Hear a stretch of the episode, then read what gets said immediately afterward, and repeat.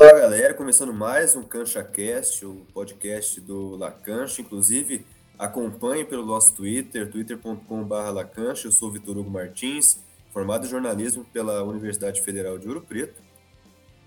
Fala, galera. Meu nome é João Gabriel e eu curso jornalismo na Universidade Federal de São João del Rei. Estamos aqui com o Tadeu Gaspareto, ele é um professor associado do Departamento de Gestão é, ele também tem experiência em economia do esporte e gestão esportiva, atuando principalmente nos temas econômicos e financeiros do futebol brasileiro. Tadeu, seja bem-vindo ao nosso CanchaCast. É, fica à vontade para se apresentar um pouquinho mais para os nossos ouvintes e a gente já vai tocar a entrevista daqui. Boa tarde, Vitor Hugo. Boa tarde, João Gabriel e todos os ouvintes. Muito obrigado pelo convite. Espero que essa conversa seja bem interessante para todo mundo.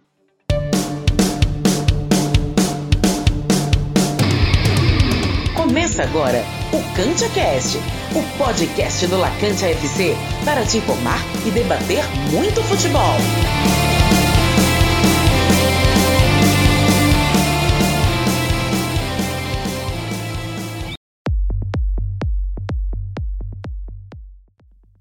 Fala pessoal, eu primeiramente gostaria aqui de, de agradecer pela oportunidade de participar desse podcast, dessa nova modalidade aí. Para começar, a primeira pergunta, Tadeu, é, eu venho com uma questão que não é novidade pra gente, né? Em 2015, na primeira passagem do Fred pelo Fluminense, ele foi expulso no clássico contra o Flamengo. E ele declarou aquela frase que ficou marcada, né? O campeonato carioca tinha que acabar. Agora, os clubes de menor expressão que disputam os nossos campeonatos, como o Campeonato Mineiro, o Campeonato Carioca, enfim, e qual que é a importância, tanto financeira quanto em questão de visibilidade, desses campeonatos regionais para time menor? É uma oportunidade muito maior para esses clubes. Obrigado pela questão, pela pergunta. Falar sobre o campeonato é, estadual é uma coisa bem complexa, porque a gente vê sistematicamente as pessoas criticando, é, dizendo que tem que acabar, tem que ser só campeonato brasileiro.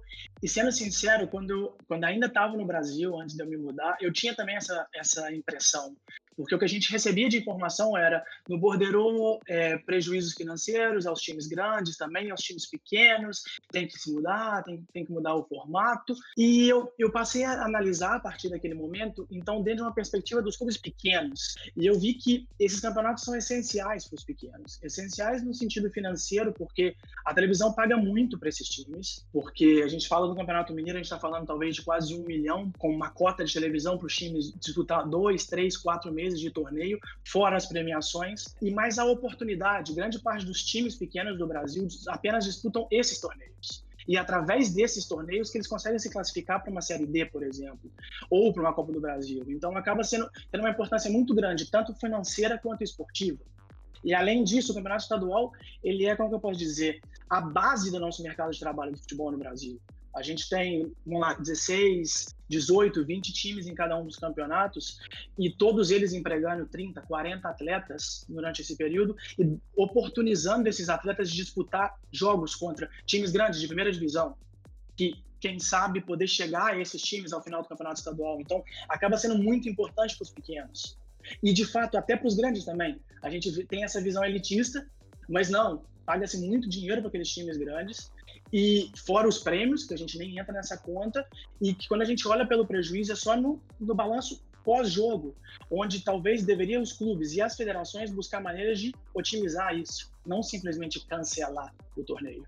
É, ainda tratando sobre esse assunto que a gente debateu agora, a TV Globo rescindiu o contrato de transmissão do Campeonato Carioca com os 11 clubes que, que estão disputando, a exceção foi o Flamengo. Apesar da rescisão, a emissora ainda vai manter os pagamentos previstos para esse ano. E até que ponto isso pode afetar os clubes brasileiros? Porque em tempos de pandemia, o ideal para a Globo seria transmitir os jogos para que a, a, audiência aumente, mas ela optou por não transmitir os jogos do Campeonato Carioca. Então, até que ponto isso afeta o clube? Essa é uma questão bem complicada de analisar, porque a Globo tá, tá abrindo mão do seu produto, principalmente para poder depois ter uma justificativa jurídica dizendo que o Flamengo, nesse caso, foi contrário àquele contrato assinado antes da medida provisória, então daria, poderia vir a dar uma justificativa jurídica para a televisão nessa, batalha judicial. Eu não sou especialista em direito esportivo, então eu prefiro até nem ficar comentando muito sobre isso, que eu acho que eles vão conseguir decidir entre eles.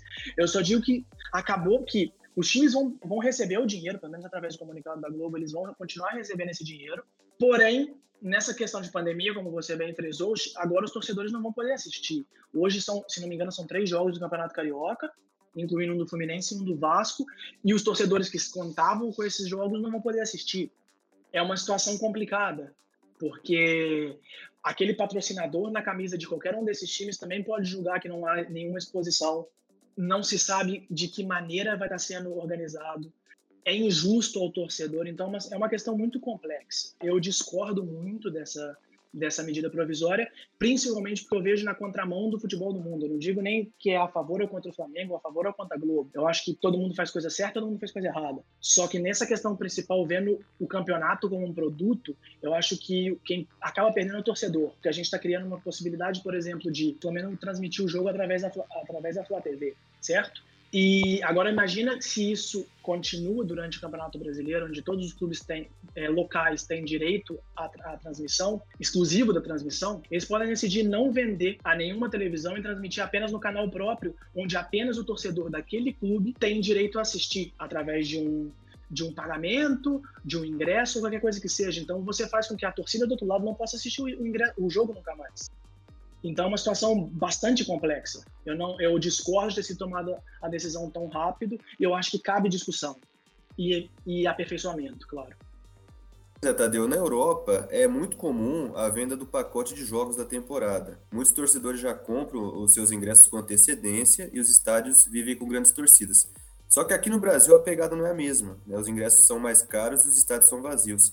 Qual a explicação para esse fator? Bom, a questão dos preços, do preço dos ingressos, eu acho que na Europa os ingressos também são caros. O ingresso não é barato. Acho que a gente fala do ingresso mínimo num país como a Espanha, por exemplo, a gente está falando de 30 euros, que é até injusto fazer essa multiplicação, essa conversão, mas também é um ingresso relativamente caro para a população europeia. A principal questão no Brasil, acho que é uma organização como um todo da Liga. Com certeza, a ideia desse pacote de ingressos influencia muito, mas a gente tem outros fatores, por exemplo, a qualidade dos jogos é uma coisa que a gente critica muito, a qualidade dos nossos estádios, a insegurança do, dos estádios, dos horários dos jogos. Então é uma questão que, por exemplo, a gente teve a oportunidade de desenvolver um trabalho publicado esse ano, analisando os campeonatos de 2013, 14 e 15. E uma das vantagens foi que poucos dos times naquele momento tinham esses pacotes de ingresso e uma segundo, um segundo ponto muito interessante foi que vários times jogaram em estádios alternativos. Alguns times jogando em Manaus, outros times jogando em Brasília, alguns times do Sul ou Sudeste indo para o Nordeste. Então a gente pode avaliar o efeito de se jogar em estádios diferentes. Também. Então o que a gente pode perceber é que sim, o preço influencia de maneira negativa. Ao momento que você acrescenta um real no ingresso médio, entre todos os times, existe uma queda média de 3%. Alguém pode dizer, ah, mas o ingresso é mais caro aqui, o povo vai sim o que é uma função. Então, existem vários outros fatores que então compensam esse aumento no preço. Se o jogo é bom, se o estádio é bom, se é um clássico, se é um jogo no domingo. Então, existem vários fatores que fazem que o estádio fique mais cheio. No caso, então, do futebol brasileiro, o que a gente vê é, existe uma tendência de crescimento do público, a gente fala de, sei lá, 17 mil pessoas em 2015, caiu um pouco no número absoluto para 15, 16 nos anos seguintes e voltou a subir para 19. E o ano passado, se não me engano, foram 21 mil pessoas médias, que dá isso 47 a 50% de público médio. É pouco se a gente compara com as ligas grandes europeias. Então, o que a gente tem que olhar é que existe uma margem para melhora, para otimizar esses processos. Só que talvez não, é, não, seja só o valor dos ingressos. Esse engajamento dos torcedores é essencial, mas eu acho que observar o horário dos jogos é uma coisa bastante importante, porque é sim, de fato, muito complicado nos jogos às 9 ou 10 da noite, numa quarta-feira, tendo que trabalhar no dia seguinte. Então, existem N fatores, a gente consegue modelar isso dentro de uma regressão, que faz com que, sim, dá para se organizar esse calendário, vamos dizer assim, a, a rodada jogo a jogo, fazendo que você otimize não só a assistência ao estádio, como também a televisão. Achar um ponto ótimo entre as duas maneiras de consumo. Você disse que analisou as médias de público das outras temporadas e a gente pode chegar a um fator de que nas outras temporadas houve muito promoção de ingresso, principalmente para os clubes que estavam brigando pelo rebaixamento. Financeiramente falando, até que ponto essa redução no preço do ingresso talvez não fique justo para o clube, sabe? Depende da, da quantidade de torcida. Então, até que ponto afeta financeiramente o clube a promoção de ingresso? Esse, esse, tipo de análise ele tem que ser feito bem individual. A nossa pesquisa, a gente analisa a liga como um todo, então a gente pega todos os 20 times em cada uma das temporadas e traça uma média. Controlando, claro, pelas características de cada uma das equipes, isso dentro do modelo, mas se a gente fala nessa questão financeira entre fazer uma promoção ou não, cai muito em uma estratégia individual. Eu acho que quando você abaixa o preço com um valor de um real, por exemplo, um valor simbólico, naturalmente você vai ter um prejuízo naquele jogo financeiro. O que pode vir a ser compensado uma vantagem técnica. Se você acredita que trazendo seu torcedor numa quantidade maior, você vai vir a ganhar aquele jogo, tudo bem. Só que eu acho que o futebol, no caso, o resultado esportivo, ele é de certa forma imprevisível. Então, nada garante que você vai ganhar o jogo e o prejuízo financeiro é garantido. Então, acho que o que o clube tem que buscar seria exatamente esse ponto ótimo. Seria ver a partir de que ponto a torcida para de em função do preço e saber descobrir esse ponto ótimo onde você fala, não, aqui eu não tenho prejuízo e a partir daqui eu tenho lucro. Então você começa a trabalhar com essas variáveis. Você fala, uma promoção num jogo tal, você ganha em volume, perde no, no ingresso individual, mas você compensa. Então isso acaba sendo bem individual clube a clube. Então falar uma coisa geral é uma coisa complicada. Mas claro, esses pontos eles devem ser observados, não simplesmente abaixar para trazer, porque depois pode te gerar algum problema financeiro posterior. Deu. Olha, a gente vai falar agora sobre, sobre marca. Os grandes clubes europeus eles têm uma marca mundialmente conhecida. Em todo canto que, que a gente pergunta, as pessoas vão conhecer o Barcelona, o Bayern de Munique, o Milan, o Arsenal, enfim. São times tradicionais né, no, nos seus países e são reconhecidos no mundo inteiro. Os clubes brasileiros, no entanto, mesmo considerados um dos maiores reveladores dos jogadores dos últimos tempos, eles parecem que não têm essa visibilidade internacional que os times europeus possuem. O artigo seu trata sobre isso e eu gostaria que você esclarecesse para os nossos ouvintes. É, a que se atribui esse fator e qual é a dificuldade da, interna da internacionalização dos clubes brasileiros? Bom, esse artigo foi, se não me engano, em 2013, eu tinha acabado de sair da graduação, e a minha opinião, de certa forma, mudou desde aquele momento, mas, claro, o processo de internacionalização mais ou menos mantém-se o mesmo. Só que eu passei a mais ou menos entender ao longo do tempo o que levou os clubes europeus a buscar essa internacionalização, algo que naquele momento eu não conseguia enxergar. Os clubes europeus eles viram nisso uma oportunidade de expandir fronteiras, porque a gente está falando de países muito menores do que o Brasil e com, e com populações muito menores que a brasileira. Então, eles passaram a ver que, por exemplo, o Real Madrid ele já tinha dominado uma parcela considerável do mercado espanhol. E a geração de receita ali, ela praticamente já havia se esgotado. Ele tinha aquele número de fãs, ou vamos dizer, de consumidores, que iriam comprar, queriam aos jogos, queriam assistir os jogos pela televisão, mas ele precisava de um algo a mais, porque ele disputa um torneio em uma dimensão continental. Ele precisava agora bater um time inglês, um time alemão, e foi, e foi nessa ideia que eles começaram a buscar a internacionalização, não apenas na Europa, como em outros mercados emergentes, que foi a Ásia, que foi os Estados Unidos, e, de certa forma, pelo mundo inteiro. O Brasil também passou por isso, os times europeus estão bem presentes aí. E no Brasil, naquele momento, eu ficava muito com esse viés. Por que não internacionalizar? Por que não internacionalizar? Só que a gente peca primeiro que a gente tem que utilizar o nosso mercado local primeiro. Pelo menos essa é a minha visão hoje. Eu acho que a gente tem um potencial de consumo muito maior do que é hoje explorado. Então a gente vê que os times, principalmente os times grandes, vamos colocar dessa maneira, os times da primeira divisão, eles ainda podem utilizar muito melhor. A gente acabou de falar sobre os estádios, tem uns 50%. Essa ocupação, ela tem que melhorar. O número de uniformes vendidos ou de merchandise vendida, de várias outras interações, do engajamento do torcedor, ainda é muito precário se a gente compara com os principais times europeus. Então, sim, a internacionalização pode vir a ser como uma etapa final desse processo, buscando um novo mercado. Mas eu acho que dar esse salto para a Europa, a grande maioria dos times brasileiros hoje não está preparado, porque ainda tem muito o que fazer no Brasil. E se hoje eu tivesse que dizer o que precisaria no Brasil fazer para internacionalizar, a minha visão hoje é que teria que internacionalizar como liga, e não como clube, porque a gente internacionalizando como um bloco, as pessoas passam a entender o futebol brasileiro. E entendendo o futebol brasileiro, naturalmente a gente vai saber quem é Flamengo Fluminense, Corinthians, Palmeiras, Grêmio, Inter, Atlético Cruzeiro. não simplesmente um único time, que a gente sabe que no Brasil um time tem sucesso num torneio dois, três ou quatro anos depois, ele já não está mesmo naquele mesmo nível de desempenho esportivo. Então o europeu olha e fala, mas cadê aquele Flamengo campeão daqui a cinco anos? Pode vir a ser, mas cadê o Grêmio que foi campeão há dois anos atrás? Ou o Corinthians há, há alguns anos atrás? Então a gente tem essa dificuldade, nosso campeonato é bem equilibrado e faz com que, não, vale mais a pena pegar os nossos times como um todo, vender o nosso pacote de de televisão ou de streaming ou alguma outra maneira de retransmitir o nosso futebol aos mercados externos e as pessoas entenderem os nossos times, as cores dos nossos times, os jogadores dos nossos times. Aí sim a pessoa vai ter interesse em comprar nossa camisa, não vai ficar só naquele atleta que está ganhando a Libertadores, mas também naquele outro que tem um bom passe, é um bom zagueiro, é um bom atacante e o time como um todo. Tadeu, aproveitando também esse tema, né? Você falou da internacionalização da nossa liga. É, a gente acompanha nos últimos anos algumas críticas sobre a forma que se tenta ou não né, vender a, a, o Campeonato Brasileiro, e aí muitos usam alguns termos, por exemplo, ah, a palavra brasileirão não é uma palavra que, que vende bem fora. Você acha que essa, essa situação melhorou ou você ainda vê muita dificuldade nesse sentido? Acho que a principal dificuldade é justamente fazer com que os times estejam juntos por um propósito.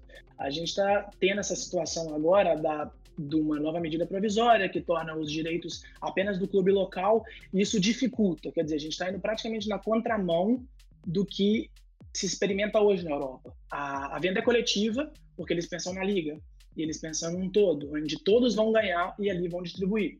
E a gente está fazendo o oposto. Mas, por exemplo, esse, esse ponto do nome é bem controverso, porque, por exemplo, eu tive amigos na Inglaterra, eu tive amigos na Espanha que eles associavam o Campeonato Brasileiro ao nome Brasileirão. E outros pesquisadores também. Então eu não sei até que ponto o nome é ruim. Porque se a gente fala nome por nome, talvez a Bundesliga pudesse ter algum tipo de rejeição no Brasil. E de fato não tem.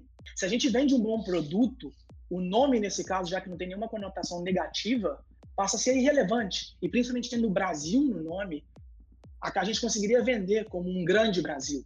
Eu acho que talvez não seria o nome. Eu acho que a principal questão é conseguir fazer com que os times profissionais de, do Brasil estejam todos juntos por um propósito. Vamos fazer o futebol brasileiro melhor. Infelizmente, a gente não vê essa movimentação hoje. Pode vir a acontecer em curto prazo? Eu espero, eu gostaria muito. Só que hoje, os indícios que a gente tem é que esse movimento não tem sido feito. E para mim é uma pena, principalmente vendo que eles aprenderam na Europa que a maneira de se fazer uma liga forte é que todos eles sejam mais ou menos fortes. É subir a qualidade média da liga, faça com que a liga seja melhor no exterior. Ainda pegando como base essa questão das ligas esportivas, você acha que o fato do nosso campeonato brasileiro, dos outros campeonatos que rolam aqui no Brasil, eles terem menos valorização em relação ao exterior, à La Liga, ou os clubes da Série A da Itália. Você acha que a falta de valorização no nosso campeonato pode interferir na falta de valorização dos clubes do Brasil também? Bom, existem vários fatores. Eu acho que tipo, hoje a gente querer comparar os nossos clubes com os grandes europeus é de certa forma injusta, porque eles já têm esse processo avançado há muito mais tempo que a gente.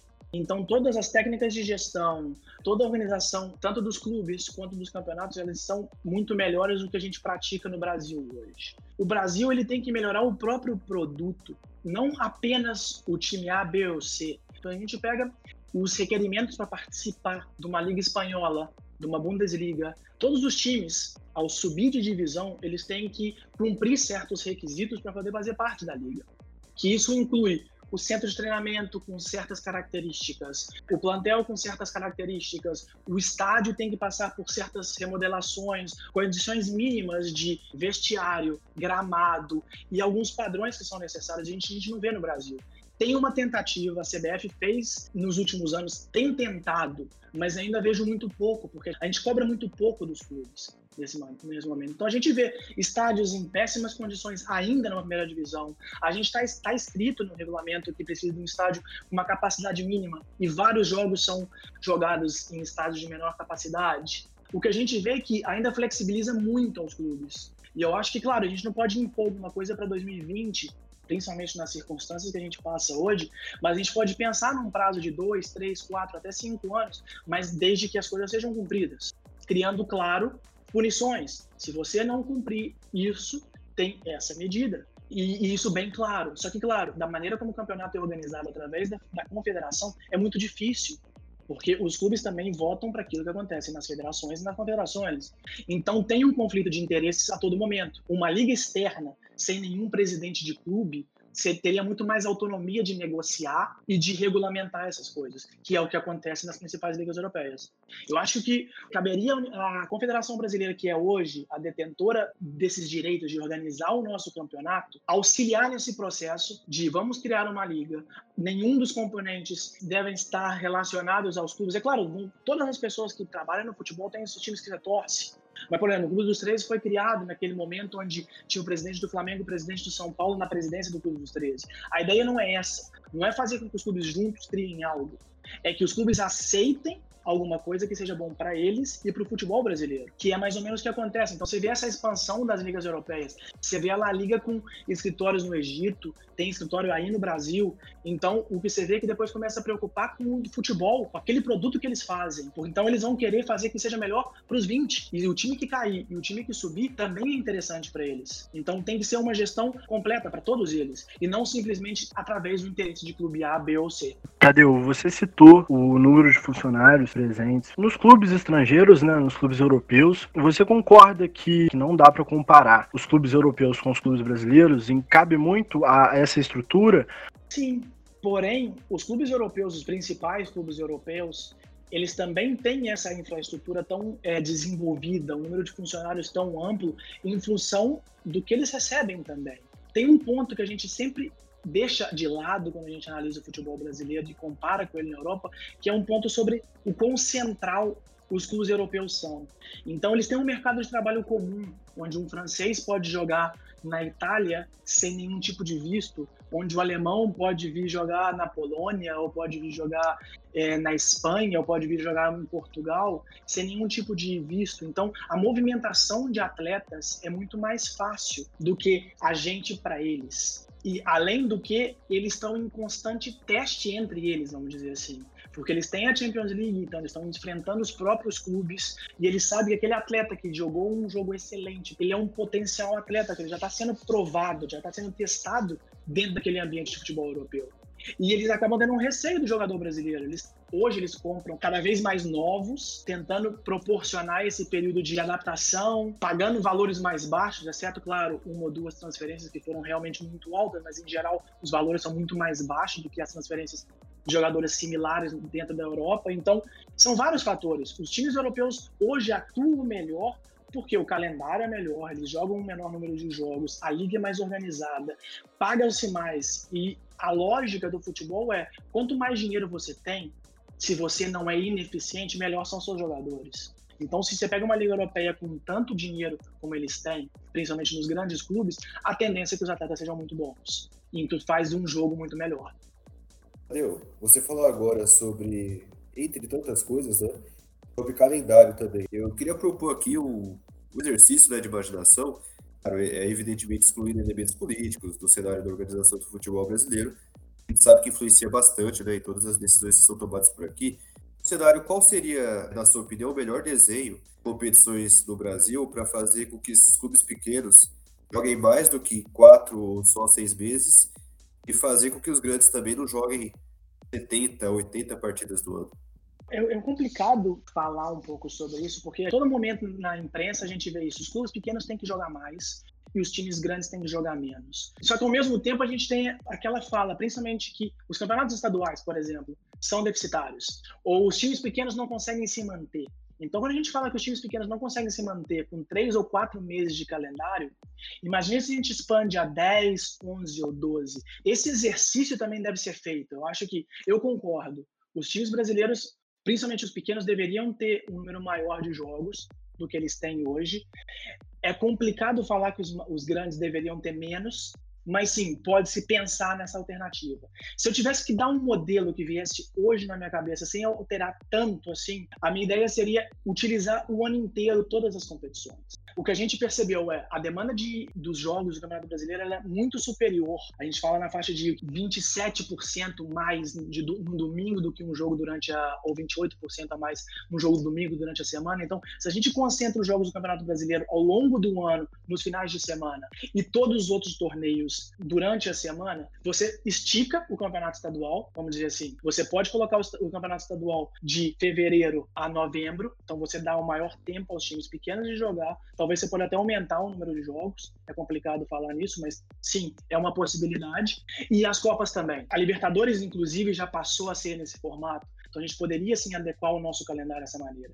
Além disso, se a gente fala no número maior de jogos aos pequenos, para poder suportar esse ano inteiro, a gente poderia imaginar algumas Copas entre eles. Perde-se muito visibilidade, claro, vai ficar faltando os times de primeira e segunda divisão em alguns momentos, mas isso acontece na Inglaterra por exemplo. Então a gente poderia sugerir algumas copas entre eles para poder cobrir esse calendário deles e ter alguma maneira de, de se jogar mais. Só claro, a gente tem que entrar naquela balança financeira, jogar a um custo, abrir o estádio, manter o atleta, pagar o salário, a viagem, a acomodação. Então, é bem complexo. Eu acho que sim, se a gente divide ao longo do ano todos os torneios de fevereiro a dezembro, dá mais margem, a gente começa a poder jogar com as datas FIFA, onde não para o campeonato, onde para o campeonato brasileiro na data FIFA, algo que hoje ainda não acontece, e criar algumas possibilidades. Talvez a Copa do Brasil em jogo único em todas as rodadas, a gente nisso pode diminuir em até, se não me engano, sete ou oito jogos do campeão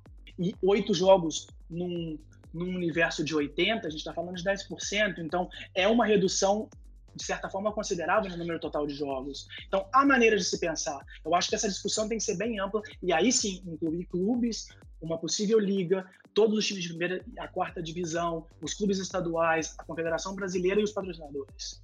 E eu, eu pensei agora, né, também no, no modelo 10. Claro, a gente vê até geograficamente que é muito diferente do Brasil, né, demograficamente também o futebol inglês tem um esquema de evolução e desenvolvimento das equipes de acordo com as divisões, oferece uma possibilidade real, mesmo que demore 20 ou 30 anos, o time literalmente de bairro poder jogar divisões nacionais. Né? Você acredita que aqui no Brasil, é, com, a devido, com o devido bom trabalho sendo feito por federações estaduais também a Confederação Nacional, é possível algo parecido ou você acha que a nossa singularidade não permite esse tipo de coisa que estaduais separados dos campeonatos nacionais é, acabam que ainda são mais viáveis para você? Possível, eu acredito que sim. Eu, eu não vejo ele como ideal, porque eu acho que é o seguinte: a gente fala na Inglaterra, o que, a, o que a gente, nesse modelo, o que a gente deveria fazer, então, seria transformar os estaduais em divisões nacionais inferiores, que é mais ou menos o que acontece na Espanha. A gente tem a primeira, a segunda, a segunda B, terceira e depois as divisões regionais. Então seria mais ou menos esse formato. Só que isso a gente faz com que seja ainda mais difícil jogar uma real divisão nacional. Porque na Espanha, por exemplo, a Espanha só considera as duas primeiras divisões como futebol profissional. E a gente, contra, a gente considera as nossas quatro profissionais, os nossos estaduais profissionais. Então a gente tem um, um universo muito maior do que, por exemplo, a Espanha. Mas, claro, temos muito mais times, temos muito mais jogadores, uma população muito maior. O que eu não vejo isso como grande, porque, claro, hoje a gente pega estados como São Paulo, eu não sei quantas divisões estaduais eles têm, mas talvez três ou quatro. Então, claro, você tem que sair da quarta para a terceira, para a segunda, para a primeira, para chegar bem classificado à Série D.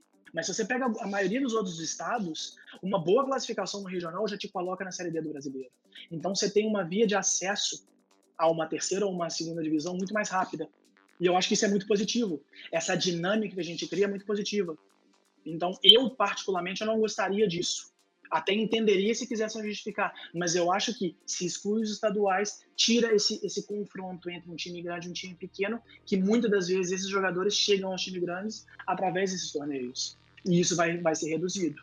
E a gente tem inúmeros bons exemplos de atleta que jogavam estadual, chega a um time de primeira divisão através desse e logo vai para a Europa, talvez chegue à seleção. Então, a gente talvez pudesse perder um pouco dessa, dessa, dessa camada do mercado de trabalho excluindo esses times de um confronto contra times de primeira divisão.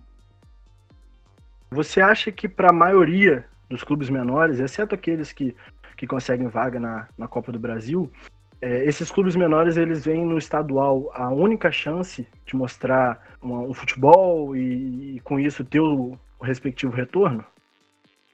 Exatamente. Eu acho que acaba que o campeonato estadual hoje, na estrutura que a gente tem, é a única oportunidade que esses times têm de disputar um torneio talvez ter uma boa performance e chegar a uma Série D do brasileiro, ou, como na grande maioria dos casos, de vender um atleta ou outro para Série A, Série B, Série C.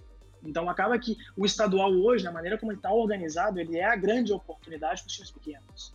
E muitas das vezes os times pequenos fazem essas contas do tipo, eles têm também prejuízos financeiros a cada jogo, e quando chega um jogo contra um grande, vamos colocar um jogo da Cabo Friense contra o Flamengo, podendo ter torcedor, é naquele jogo onde basicamente a, tor a, torcida do time grande vai ao estádio e compensa, na grande maioria das vezes, todo o prejuízo acumulado do torneio. E claro, um atleta que transfere-se para a Série B, para a Série A, para a Série C, acaba sendo esse retorno financeiro que tudo espera para poder pagar parte da, da, da, folha salarial, muitas vezes, inclusive, toda a folha salarial. Então, é assim, na maneira que a gente tem hoje, é a oportunidade que os times pequenos têm. Queria retornar um pouco também sobre o assunto dessa última partida do Campeonato Carioca, que o Flamengo transmitiu na Flá TV, no stream, no YouTube, e muita discussão sobre se esse ato foi um divisor de águas futebol, para a forma como ele foi consumido. Isso em um contexto de, de um país que ainda está vivendo aí no meio de uma pandemia, né, com isolamento social, com falta de público no estádio. Queria é, perguntar para você se o que, o que, que esse momento, o que, dois, o que esse 2020 pode ensinar para os clubes brasileiros na sua forma de tratar o torcedor, principalmente agora. O torcedor não, não tem a oportunidade de, de ir para o estádio ver o seu time jogar, que forma que o clube pode se aproximar dele nesse momento e reinventar esse relacionamento com o seu torcedor? Esse ponto do, da transmissão única, até já acabei citando aqui atrás, antes, e eu discordo da ideia de ser feita só pelo time local, mas sim, inserir os jogos, começar a transmitir os jogos através do streaming é extremamente interessante. Eu acho que não é uma. A gente não pode tratar como a solução do futebol, porque ainda hoje quase 50% das receitas do time de futebol provém da televisão. E se a gente cria esse choque, a gente não tem nenhuma garantia de que esses mesmos 50% ou ainda valores superiores virão através de um streaming. Principalmente no contexto do, futebol, do Brasil, onde nem todas as pessoas têm acesso à internet, nem todas as pessoas têm acesso a boa internet. Então a gente limita de certa forma, também o acesso a um certo grupo de pessoas. O streaming deveria ser um, um fator complementário. Eu acho que o futebol ele era essencialmente é, assistido indo aos estádios. O rádio veio não para substituir, mas para poder proporcionar as pessoas a estar presente no jogo, à distância. A televisão veio e dimensificou isso de uma maneira absurda, onde pessoas do mundo inteiro passaram a poder assistir, mas naquele momento de todo o país. E o streaming dá ainda mais um fator de globalização. Só que eu acho que é um equívoco dizer que o streaming hoje é a solução. Eu, eu preferiria ver ele como uma alternativa a mais nesse sentido. E indo à tua pergunta, talvez eu tenha fugido um pouquinho dela, o que os clubes deveriam fazer nesse questão de pandemia, eu acho que alguns trabalharam muito bem o relacionamento com os torcedores, é, alguns que já vinham, de certa maneira, engajados na, nas redes sociais, é, eles continuaram seguindo esse, esse engajamento e esse relacionamento. Por exemplo, aquela estratégia do Atlético Mineiro da, da do desenho do, do uniforme, da venda das camisas foi extremamente positivo. O Bahia é um clube que trabalha muito bem as redes sociais. Só que eu acho que é injusto ficar citando vários times. Eu acho que ainda há uma margem muito grande de melhora. Eu tive eu converso com algumas pessoas, alguns amigos ou colegas, e o que a gente vê que é feito na Europa, não apenas na questão de pandemia, mas o trato que os clubes dão aos torcedores é infinitamente superior. Os clubes, eles entendem a, o vínculo que eles têm com a comunidade. Então a gente pega, por exemplo, no caso da Espanha, o Celta de Vigo, eles sabem que ele é parte da Galícia, então eles tentam trazer os torcedores da Galícia o mais próximo possível deles tanto de maneira online quanto offline, e sabe que a outra metade da Galícia é Deportivo La Corunha, então tem essa barreira também, então eles têm que tratar ainda melhor. Eu acho que os times brasileiros eles vivem nessa fantasia de milhões e milhões e milhões de torcedores, e eles deveriam olhar com bastante cuidado aqueles que de fato estão proporcionando algo ao clube e como o clube pode proporcionar trazer mais ao clube, mais promoções, um maior engajamento, datas comemorativas, maiores ativações, tem muita coisa que eu acho que os, os times brasileiros poderiam fazer e eu acho que todo mundo acabaria ganhando nesse sentido. Como o controle da base de dados dos torcedores. Hoje a gente fala muito daquilo que eles têm apenas o sócio torcedor, mas esse universo é muito maior. Então, eles poderiam, através de aplicativos, a venda dentro do estádio, o, o, roteiro que o torcedor pode fazer de casa ao estádio, tem muita coisa. Falando um pouco sobre, sobre essa aproximação da torcida com o clube, e falando propriamente agora do sócio torcedor, a gente pode considerar o sócio torcedor uma ótima maneira de um clube conseguir, além dessa aproximação com a torcida, tanto dentro e fora do estádio, conseguir um retorno financeiro? Eu vejo o sócio torcedor como essencial eu começo por esse ponto que eu acho que sim. Eu acho que o sócio torcedor te permite uma receita mensal onde os clubes conseguem administrar esse dinheiro mensalmente e se bem administrado eles começam a saber o quanto eles vão ingressar além do patrocinador e tudo mais. Eu acho que é uma questão muito interessante que vai além ainda do sócio torcedor, que é a questão do, do clube entender quem são os torcedores, não apenas aqueles que pagam um valor mensal ou semestral ou anual. Acho que os clubes poderiam desenvolver maneiras de compreender esse torcedor melhor. A gente falando hoje a quantidade de tecnologia que está envolvida no esporte, no nosso cotidiano, eu acho que o clube poderia, através do próprio aplicativo, porque quando você torce torcedor, você, tá, você naturalmente está pagando algo ao clube no final do mês. E a tua base é muito reduzida, porque não todo mundo pode pagar esse valor no final do mês. Só que o, o, número de pessoas que gostariam de contribuir ou que ainda vão aos estádios, mesmo não sendo sócio torcedor, é muito grande. Então, através de um aplicativo simples, por exemplo, do próprio clube, que quase todos os clubes têm, se esses clubes começam a coletar os dados desses, desses torcedores ou dessas pessoas que têm o aplicativo, sabendo onde mora, algumas perguntas do tipo de consumo anual em relação ao futebol eles fazem, quantas vezes aos estádios, onde ele costuma sentar, que tipo de categoria ele faz, que tipo de consumo ele costuma ter durante o jogo, você começa a entender o comportamento do teu torcedor. E eu não vejo isso os times de futebol fazer no Brasil. Então, se você tem isso, todo esse, esse mundo de informações, você começa a traçar e poder dar até instruções ao torcedor. Você sabendo exatamente tudo sobre aquele grupo de torcedores, você pode sugerir a melhor maneira de ir ao estádio. Ó, oh, não vai de carro por causa do trânsito. Isso o Google Maps te dá muito fácil ou todos esses outros aplicativos, pego a linha de metrô essa ou essa nas cidades que tem. Se a pessoa frequentemente vai no estádio em algum local, você pode sugerir consumos durante o jogo. Por exemplo, saiu um gol do seu time, naquele exato momento sai uma oferta individual no celular de cada pessoa relativa ao tipo de consumo. Olha, camisa do, do seu time 15% de desconto se você comprar nos próximos 15 minutos. Claro, não é, um, não é uma situação no Brasil, mas o consumo de cerveja, o consumo de água, de comida no intervalo é muito difícil. Você pega uma fila imensa. Se a gente tem esse serviço de distribuição dentro do estádio, claro, é difícil fazer onde as organizadas ficam, em alguns setores mais cheios, mas em outros, você sabe que a pessoa está sentada, essa pessoa pede um, uma cerveja e uma pipoca e alguém vai lá entregar. Você aumenta o número de pessoas trabalhando no estádio, mas ao mesmo tempo você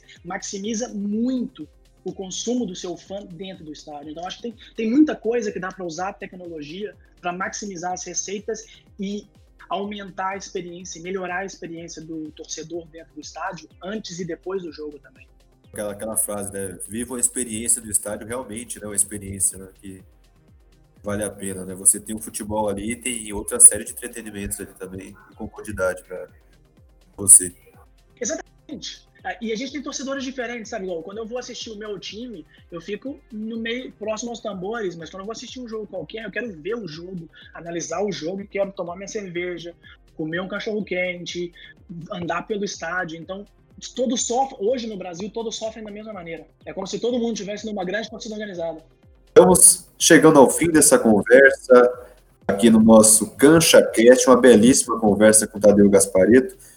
João, muito obrigado por ficar aqui do meu lado é, conversando com o nosso Tadeu. Vitor Hugo, muito obrigado pela companhia por essa ótima conversa que a gente teve com o Tadeu. Tadeu que nos explicou um pouco mais sobre a questão do futebol, né? Dentro e fora das quatro linhas. Tadeu, muito obrigado pelo seu tempo e por passar pra gente um pouco do, do seu conhecimento sobre o futebol. O Lacante está aberto para qualquer coisa que você precisar. Galera, eu que agradeço. Muito obrigado, Vitor Hugo, João Gabriel e o Felipe também. Quero agradecer demais a oportunidade de poder falar, falar um pouquinho das minhas pesquisas, falar sobre futebol brasileiro, que é algo que eu adoro, e me coloco à disposição também. Dar os parabéns pelo canal e o podcast cada vez melhor. Muito obrigado. Quero agradecer demais a audiência de vocês no nosso CanchaCast. Lembrando que vocês podem acompanhar a gente no Lacancha FC no Twitter, twitter.com.br lacanchafc. Esse foi mais o CanchaCast. Teremos muito mais também para mostrar para vocês várias facetas, várias ideias sobre o nosso futebol, sobre o nosso esporte. Então, um grande abraço para todos vocês e até a próxima.